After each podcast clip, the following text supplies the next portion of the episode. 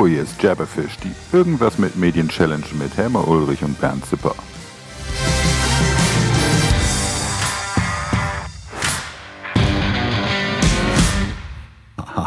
Guck mal hier. The Pandit. Ja, weißt du, was The Pandit ist? Das ist gar kein Bier. Ha. Was ist denn das? Das ist ein Rotwein. Und zwar äh, ist das ein Syrah aus Columbia Valley. Ja? Das ist äh, Washington State. Ja? Ähm, kann ich nur empfehlen. Ja, schäumt zwar nicht so gut wie ein Bier, aber ähm, ich muss zugeben, ich habe das Bier in die Garage gestellt und jetzt gerade wollte ich eins holen und dann fiel mir auf, das ist total warm. Also trinke ich direkt was Warmes. Einen Rotwein auf die Wow. Häme. Prost. Ne? Ich habe eigentlich auch kein Bier heute. Ich habe eine Pschorle. Das ist Apfelsaft gemischt mit Bier. Was ihr da alles trinkt in der Schweiz, ist unglaublich. Ja, das ist so eine Art. Zaubertrank. Das macht uns stark. Ach so, da, äh, dadurch werdet, könnt ihr fliegen und all Ja, diese ja, Sachen, genau. diese magischen Sachen. Ja. Wir haben auch ein magisches Thema heute, Hemme. Und zwar ähm, gibt's vom äh, Silvian Hachen, ähm, der hat über Facebook gefragt, wie füttert man am besten aus einer Website oder API InDesign für eine Printpublikation? Das haben wir mal runtergebrochen auf einen griffigen Titel, ja, also so wie wir den brauchen hier in dieser vereinfachenden Welt und äh, in der Internetwelt. Der, unser Titel heute für die Challenge heißt, wie funktioniert Content First? Ja. So, Content First, Häme, ganz einfach. Wir schreiben es auf und es fließt automatisch in ein Layout. Richtig? Ja, so quasi, äh, ja, genau. Jetzt haben wir noch 29 Minuten Zeit, das zu erklären. Ja. Es geht ja ratzfatz, oder? Also ähm, äh, ich bin ja früher im Database Publishing unterwegs gewesen, habe ich ja schon bei Zeiten mal erklärt. Und da war es halt so, wir haben ähm, in Quark Express Templates äh, intelligent gemacht, haben dann gesagt, wenn da was reinkommt, dann muss das so und so sein. Haben dann dahinter FileMaker gehabt zum Beispiel oder äh, Fourth Dimension, ich weiß nicht, ob du das noch kennst. Ähm, und äh, haben dann im Prinzip Daten einfließen lassen und in Windeseile konnten wir halt standardisierte Dokumente aufbauen. Aber die mussten halt Regeln haben, also sprich Tabellenregeln und und und. Und das war noch weit, glaube ich, von dem weg, was du dir von Content First vorstellst, oder? Ja, genau. Also für mich ist Content First ja vor allem auch eine Strategie. Dass man nicht sagt, ich mache Print First oder Mobile First oder Web First oder was auch immer First, sondern ich ändere den Fokus wirklich auf den Content, also Content First. Genau, und eben, das ist vor allem Strategie. Technologie ist recht ähnlich wie, wie früher mit Abdatenbank und so, mit den, mit den gewohnten Formaten. Genau, aber, aber äh, wichtig ist wirklich, ja, vielleicht ist es sogar- sogar ein bisschen Psychologie, dass man sagt, das Layer oder, oder alle, alle Channels sind eigentlich nur Datenträger vom Inhalt. Und wir stellen den Inhalt ins Zentrum und darum sagen wir Content First. Ist Inhalt jetzt nur Text oder auch Bild oder auch Video? Es ist alles. Für mich ist Inhalt alles, was, was irgendwelche Information überträgt. ja, wobei, das müssen wir jetzt nochmal auseinanderhalten. Es sind nicht die Formeln und nicht die Style Sheets, sondern es sind im Prinzip, ähm, ist das das, was wir als Inhalt definieren, sprich das, was wir publizieren. Genau, die Information an sich. Hm, okay, gut. Das habe ich verstanden. Ähm, äh, ich komme ja noch so aus alten Zeiten, Hemme. Ja, du kennst das. Ähm, ich meine, ich, meine erste Publikation mit, mit 13 war eine Schülerzeitung. Damals noch ähm, mit Schreibmaschine getippt, wenn man das so nennen möchte, hoch vergrößert, runter vergrößert, zusammengeklebt mit Letraset, Ja, ja, Buchstaben, diesen. Rubbel-Dingern da. Und ähm, das war so äh, mein erstes Ding. Und wir haben das so Seitenpläne schon gemacht. Was bringen wir auf welche Seite und wann haben wir den Content und so weiter. Ähm, und auch heute kriege ich das von vielen, vielen Redakteuren noch mit, ja, die sagen, hm, ich muss die Seite voll kriegen. Also die meisten, auch die, die online machen, ähm, denken erst an die Seite und dann an den Online-Content. Ähm, tja, wie gehen wir denn damit um? Um mal mit Psychologie zuerst anzufangen. Ja? Genau, also das ist, das ist wirklich ein Riesending. Die, die Redakteure, die denken in A4, sage ich immer. Und, und die wollen mit dem Design natürlich auch ihre Story unterstreichen. Und beim Content First, da trennt man ganz klar Kompetenzen. Redakteure sind verantwortlich für Inhalt und Designer sind verantwortlich fürs Aussehen. Und das ist neu. Für viele Redakteure ist das neu. Mhm. Oder wieder neu. Wieder neu, ja? genau, stimmt. Also wir dürfen nicht vergessen, vor Database Publishing war es ja so. Ja, also Da hast du deine Fahne abgegeben oder deinen Text abgegeben und dann hat da jemand gesetzt und gemacht und getan. Dann wurden die ganzen Redaktionen runtergestrippt, ja, so dass der Redakteur alles gleichzeitig machen durfte. Und jetzt wird, trennt sich's wieder, eben weil wir auch mehrere Kanäle haben, sprich Online, sprich ähm, Social Media, sprich Print. Und ähm, äh, deswegen ja, haben wir es ja doch auch mit dem Change-Prozess wieder in den Köpfen der Menschen zu tun. Ja, genau. Also es ist wirklich ein Riesending. Ich hatte da lustigerweise gerade, das war das letzten Donnerstag, äh, mit einer Firma, äh, habe ich, hab ich so ein Content-First-Denken vorgestellt. Und es waren eigentlich recht schnell alle an Bord, außer dem klassischen Redakteur der hatte da schon seine liebe mhm. Mühe. Er hat doch er hat gesagt, ja, aber wenn der Titel wichtig ist, dann will ich, dass der sehr groß ist und nicht nur groß. Und das will ich sagen. Hm. Okay. Ja, was mir dabei einfällt bei sowas, ist natürlich schöne große Systeme, wo ich alles reinpfeffer und die machen das für mich. Genau, also, also genau, es, es gibt für mich gibt es bei Content First gibt's zwei Systemwelten grundsätzlich. Also es gibt die Enterprise, mhm Systeme, die, die richtig großen Systeme, die meist XML oder JSON basiert Daten verwalten. Und dann, wo wir jetzt ein paar Praxisprojekte schon machen durften in, in Verlagen, ist, dass, dass wir ein Web-CMS, also wirklich ein, ein simples WordPress nehmen als Content-First-System. Hm, ist aber mutig. Also ähm, ich kenne ein äh, Enterprise-System Print oder Print heißt das ähm, vom Kollegen Huber. Der hat übrigens heute, glaube ich, oh, Geburtstag. Äh, alles ja, Liebe herzliche Gratulation, Horst. Ähm, ja, ja. Ähm, und ähm, äh, der Horst hat ja da über Jahre dieses Print-System oder Print, ich weiß nicht genau, wie es sich aus, äh, anspricht, mhm. aber Print steht dahinter mit zwei i. Und es gibt viele, die da sehr erfolgreich mit produzieren, beispielsweise Laudert, die fallen mir jetzt spontan ein. Und ähm, das ist so ein Enterprise-System, wo alles reinfließt ähm, und von da aus wieder rausfließt. Ist aber auch nicht damit getan, dass man sagt, ja, da machen wir jetzt mal so ein bisschen, sondern brauchst du eigentlich auch wieder einen Operator. Ja, für, also gerade beim Enterprise-System, da muss man sich wirklich überlegen, ob man den Initialaufwand wirklich stemmen will und kann. Wenn, wenn man entsprechend mhm. Anzahl äh, Publikationen, äh, Anzahl Zeichen pro Jahr publiziert, dann kann man das rechtfertigen. Aber ich kann vielleicht sagen, aus erstes wirklich großes Content-First-System durfte ich einen Lehrmittelverlag begleiten und dort ging es darum, dass man Schulbücher äh, in der Auf Auflage 1 personalisiert drucken kann und dabei noch Geld verdient. Und das haben wir geschafft, mhm. aber wir haben, das ganze Projekt ist, ist rund drei Jahre gelaufen, bis es wirklich das erste Buch personalisiert rauskam. Mhm. Ja, das glaube ich gerne.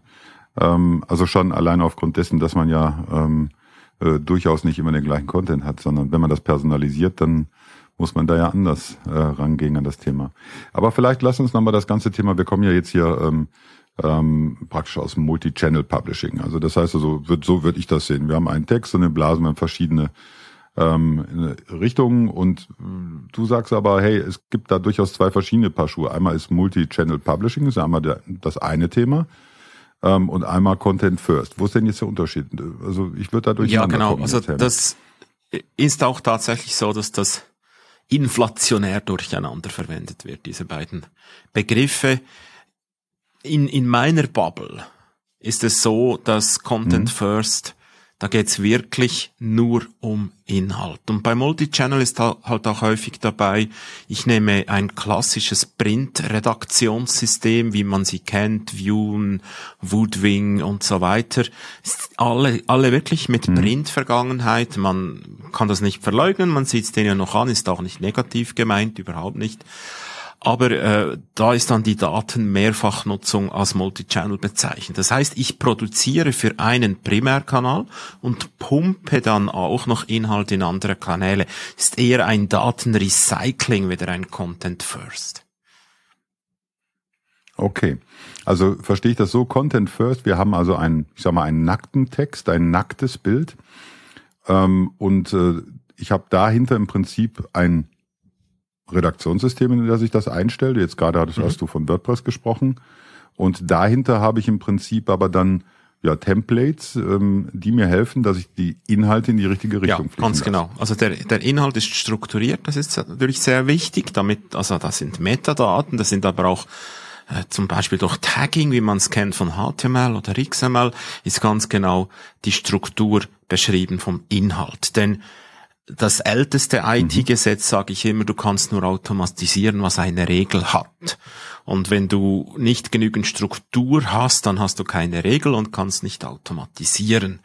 Und dann, wenn du die Regel hast, kannst mhm. du automatisch ausspielen, eben zum Beispiel Richtung Layout-Programm. Jetzt stelle ich mir das aber so vor, ich habe da einen Redakteur sitzen, so ein paar haben wir ja da, mit denen ich auch hier bei ähm, Zipcon sehr eng zusammenarbeite, auch mit Beyond Print und Druckmarkt und so weiter. Und ähm, da ist es durchaus so, dass äh, wenn ich denen jetzt sage, hör zu, mach mal Textauszeichnungen, die müssen so und so aussehen, damit das automatisiert erkannt wird, die mir irgendwann genau. einen Vogel zeigen. Geht das nie automatisch? Äh, so halb automatisch. Ich muss gestehen, das ist mein liebstes System, ist ein bisschen Schleichwerbung, aber das ist X-Publisher und X-Publisher ist darum mhm. mein liebstes System, weil dort der Client für den, für die Redakteure sieht genau gleich aus wie Word. Also ich kann einfach dran sitzen, mhm. Browser starten, Fenster öffnen, loslegen und im Hintergrund wird XML erzeugt. Mit den spitzen Klammern, mit den Attributen und alles. Komplett automatisch. Und das war ja, glaube ich, auch vor, vor 10, 15 Jahren ging ja diese Sau auch schon mal durchs Dorf mit diesem XML. Aber ich glaube, ja. damals war ein, einer der Fehler, dass man den Redakteuren zugetraut hat, Code zu schreiben. Und das ist definitiv oder gezwungen. Ja, oder sie gezwungen genau. hat dazu. Genau. Je nachdem, wie man es sehen will. ja gut, aber ähm, jetzt bin ich jetzt mal ein Ketzer, weil dann sage ich, okay, DIN A4-Seite verstehe ich, das Bild ist quer, also ein Bild von uns beiden ist quer, bei mir eh immer, aber ähm, das Bild ist quer, jetzt bringt das aber in die Website und ich will es halt, dass es auch entsprechend umfließt. Ähm, kann ich Bildbeschreibung. Ja, genau. Also das geht, geht bei heutigen Content-Systemen, geht sogar mit, mit WordPress, mit der entsprechenden Erweiterung, dass du sagst, das ist mein Focus Point im Bild. Jetzt würde ich da zum Beispiel, wenn ich dein Porträt hier sehe, würde ich den Focus Point einfach auf deine Nase mhm. setzen zum Beispiel. Und dann wird einfach immer so beschnitten, dass mhm. dein Gesicht wirklich sichtbar ist. Und, und das kann man hinterlegen auch als Regel, ja. Mhm. Okay. Äh, gut, in dem Moment, wo es so ist, mhm. hätten wir wieder ein Thema, aber ähm, das sind jetzt nur die, die das Video gucken, aber okay. Ähm, gut, das ist das eine, aber das andere ist natürlich wieder Textlänge. Also wenn ich zum Beispiel für Social Media arbeiten möchte, ähm, da brauche ich vielleicht sogar einen ganz anderen Text. Wie gehe ich denn damit ja, um? genau, das, das finde ich sehr oder? cool, diese Frage, dass die kommt, weil das kommt ja immer, also man hat vielleicht für Print mehr Text als fürs Web oder umgekehrt heute, oder anderen Text, ja, oder einen genau. Anderen. Ja, und dann anderen. ist für mich jetzt sehr wichtig aus Datenmodellsicht, also wie, wie strukturiere ich die Daten, dass ich trotzdem eine Story habe, aber die hat mehrere Varianten. Es kann eine Variante Web sein, eine Variante mhm. Twitter, eine Variante WhatsApp, eine Variante was auch immer. Eine Variante kann aber auch eine Sprache sein, völlig egal. Es ist ja die gleiche Story in unterschiedlichen Sprachen. Mhm. Weil das wäre nämlich mein nächstes Thema, weil auch das Thema Übersetzung ist natürlich wichtig. Äh, und auch da das Thema vielleicht sogar automatische Übersetzung. Weißt du, alle erzählen uns was von KI und so weiter und automatische Übersetzung. Gut, das funktioniert dann auch manchmal. Also mit der Übersetzung meine ich, ähm, äh, gerade wenn ich an DeepL und sowas, solche Sachen denke, wer es noch nicht kennt, sollte sich das mal angucken. Deep und dann Hill, also Deep auf Englisch und ein L hinten dran.de Einfach mal angucken, ist ein kostenloser, wirklich gar nicht so doofer Übersetzer. Ähm, aber auch da habe ich natürlich das äh, Thema, dass ich auch da wieder mehrere Datenebenen, so nenne ich es jetzt mal, beachten muss, nämlich Social Media und dann nochmal anders auf Facebook als auf Instagram und dann auf Instagram nochmal anders als zum Beispiel auf LinkedIn. Ähm, ich habe auch das Problem, dass ich vielleicht auf LinkedIn jemand sieze und auf ähm, äh, Facebook jemand prinzipiell duze. Und dann muss natürlich auch der Text anders geschrieben sein. Und schon bin ich aber weg von dem, was du mir erzählst, Helme. Bin ich jetzt mal ketzerisch und böse, kennst mich ja, eine meiner Grundeigenschaften, ähm, dann ist das alles für die Katz, was du mir erzählst. Äh, diese Katze verstehe ich jetzt nicht. Ich muss so viel Varianten machen. Ja, äh, ich muss so viel Varianten machen. Wie soll ich das denn hinkriegen? Guck mal, ich muss äh, zwei Sprachen mhm. unterkriegen. Ich muss das Du und Sie hinkriegen. Ähm, ich habe äh, Textvarianten und dann habe ich noch lange Texte, kurze Texte. Das heißt, eigentlich muss ich es ja da auch ein paar Mal eingeben. Dann kann ich es ja theoretisch auch direkt sage ich mal bösartig, direkt in dem jeweiligen Kanal ähm, oder nicht? Also rein aus Datenmodellierungssicht finde ich nicht. Da finde ich eben, dass es ein Artikel ist ein Artikel in mehreren Varianten.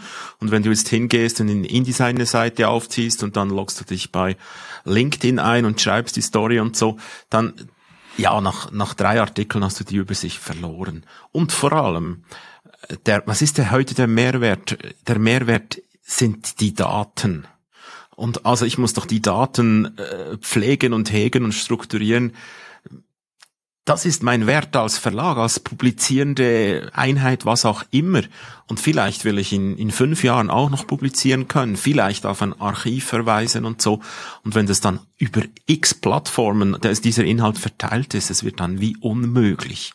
Ich sage immer, strukturiert die Daten so extrem gut, dass irgendein neuer Ausgabekanal kommen kann, irgendeine neue Social-Plattform und ihr könnt nur noch auf der Klaviatur der Kanäle spielen. Mhm. Okay, dann erkläre ich das mal so, wie ich es verstanden habe. Ich bin ja hier äh, so ein bisschen doof, was das Thema angeht. Ähm, ja, genau. Zumindest will ich mich zum Anwalt der Hörer machen, weil das ist halt schon ein knuspriges Thema. Und ähm, äh, jetzt stelle ich mir das so vor, ich habe halt einen großen Artikel, den packe ich in WordPress rein habe dann ähm, noch eine Übersetzung dazu, habe einen Bildpool dazu und und und. Ähm, und anschließend steuere ich das von dort aus aus. Ganz das kann ich auch automatisiert machen, richtig? Also noch ein Mehrwert eigentlich. Das heißt also, wenn ich jetzt zum Beispiel feststelle, ich habe, wie mir das früher öfters passiert ist, Ulrich Häme geschrieben, ja, weil das ich nicht verstanden habe, dass das dein, dein Vorname war vor 400 Jahren. Ja, ja. Ne, und, aber ich finde es ein geiler Name. Aber äh, nichtsdestotrotz, ja. Äh, du weißt, was ich meine. Und dann, dann gehe ich also hin und sage, okay, das ist jetzt der Hauptname und das wird automatisch repetiert genau. in alle anderen Kanäle, richtig? Okay, also ein Mehrwert für jeden Verleger. Dann habe ich im Prinzip äh, eine Unabhängigkeit vom jeweiligen Ausgabemedium, ja. also auch von Print. Das heißt also, äh, das, was für uns sehr wertvoll ist, wir haben über Print schon ein paar Mal gesprochen, also sprich das gedruckte Buch, der gedruckte Artikel. Ich habe hier früher mal Ordner gehabt, wo ich Artikel von mir sortiert habe, das mache ich schon lange nicht mehr. Ich heb mir die PDFs auf. Das wird künftig so sein, dass ich eben hingehe und dann eigentlich den Text habe und den eben unmanifestiert behalte, damit ich in möglichst genau. viele Kanäle Und dann ist sehr wichtig, Richtig? dass der Text eben strukturiert ist. Das heißt, wenn man jetzt den Code anschauen würde, der hinter diesem Text ist, dass wenn ein Titel ersten Grades kommt, steht halt H1. Wenn was bold kommt, dann steht entsprechend strong oder was auch immer. Es muss einfach eine Regel sein. Hm. Also das Continuous ist das, was Publishing meint eigentlich das immerwährende Publishing. Und das ist nämlich auch eine, eine mhm. Änderung der Denkweise. Ich sage immer, im Print, beim Magazin, bei der Zeitung, da haben wir Ausgaben. Und jetzt fragen wir uns, warum machen wir überhaupt Ausgaben? Warum publizieren wir nicht jeden Artikel einzeln? Ja, weil ich es nicht bezahlen und verteilen kann, ganz einfach. Aber digital ist ja das nicht das Problem. Mhm, genau. Also kann man beim Digitalen sagen, ich überlege mir strategisch auf Continuous Publishing umzustellen. Sobald was fertig ist, geht's in die Kanäle, die ich bestücken kann, bereits raus. Im Wissen, dass es irgendwann mal wieder eine mhm. Zusammenfassung gibt von mehreren Geschichten und das wird gedruckt und das heißt dann wieder Ausgabe. Mhm. Okay. Wow. Ich kann mir vorstellen, dass ja, da mancher ja, mit überfordert das ist. Das ist echt, also ich, darum sage ich immer, das ist das Schöne an meinem Job bei Content First Projekten. Die Technik macht ja bei uns die Next Gen und also meine Kinder, Schwiegersohn und so. Und mhm. ich darf dann eher den psychologischen und strategischen Teil übernehmen. Und das macht mir sehr viel Spaß, weil ich war ja auch ganz, ganz früher mal ein bisschen journalistisch tätig und, und spüre ihr Handwerk immer noch ein Stück und, und ihre Not. Aber ich, ich habe trotzdem das Gefühl, dass dass der Inhalt auch mehr Wert bekommt, wenn er eben so aufbereitet wird, dass er zeitnah publiziert werden kann, dass er die verschiedenen Kanäle kann und so. Aber ich will damit nicht sagen, dass Print tot ist. Überhaupt nicht. Man kann ja dann einfach die Ausgabe befüllen. Mhm.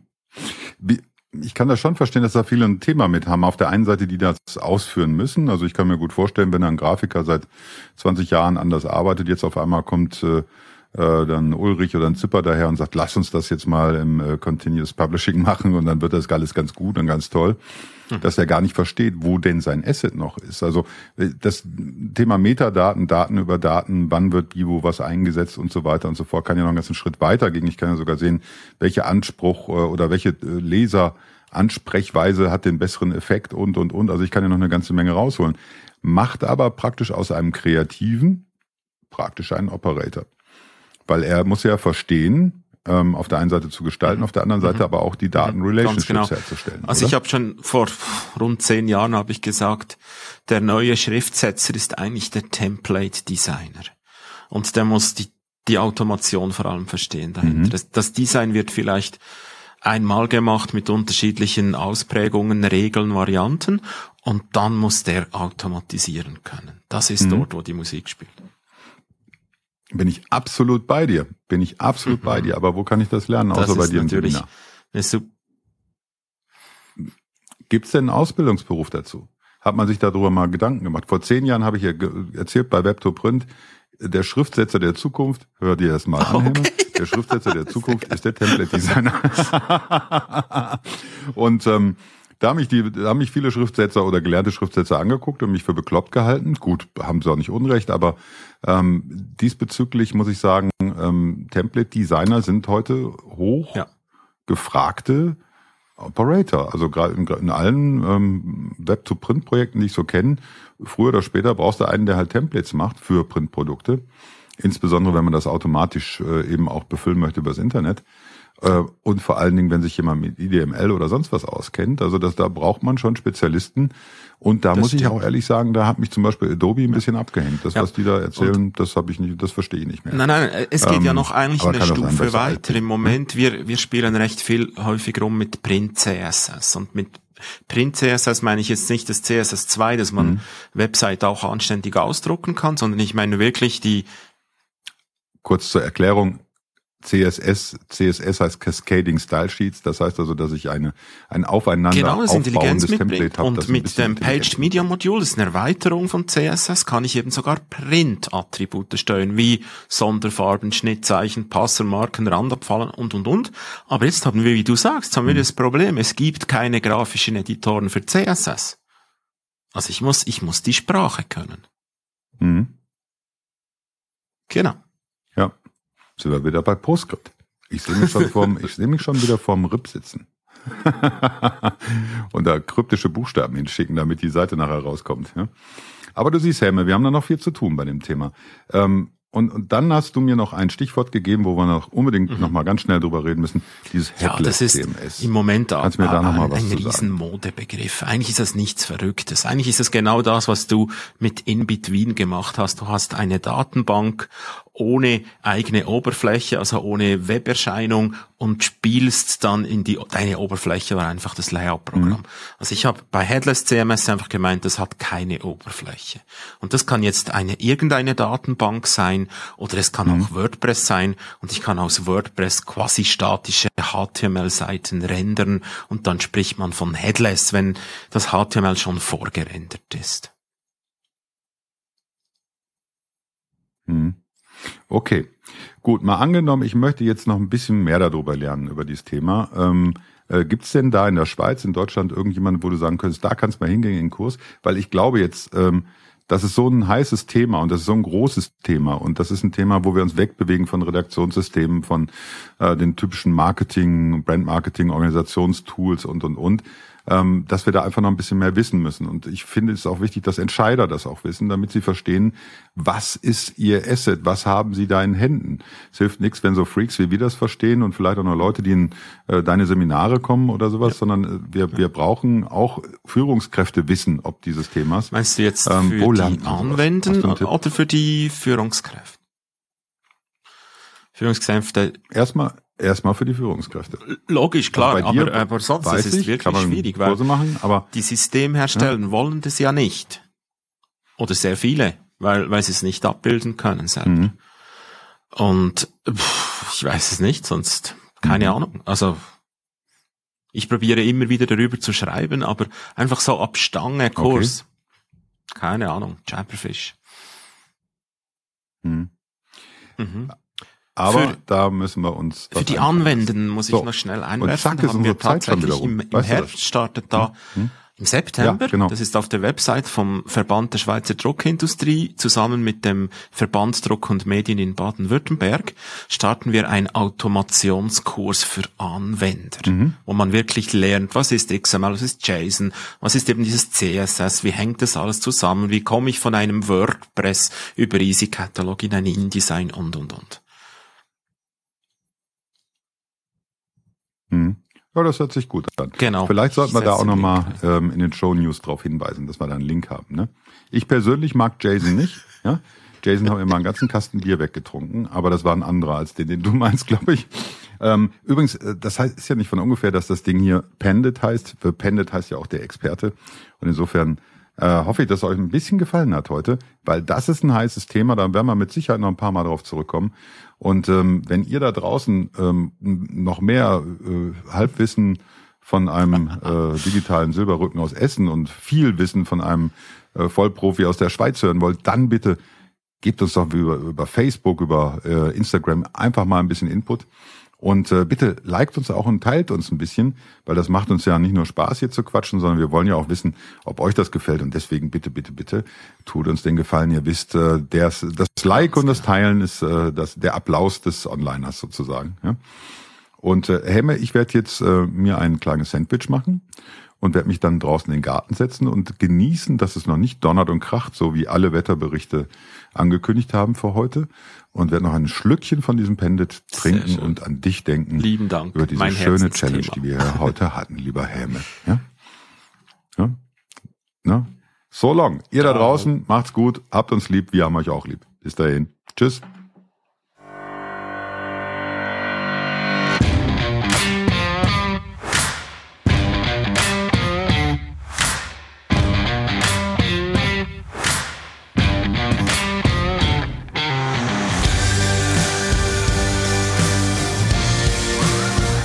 Das war Jabberfish. Dankeschön fürs geschmeidige Zuhören und empfehlt uns weiter. Bis die Tage.